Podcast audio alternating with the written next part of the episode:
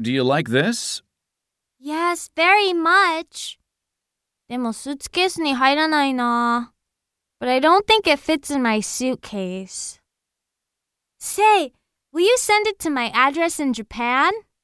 Of course.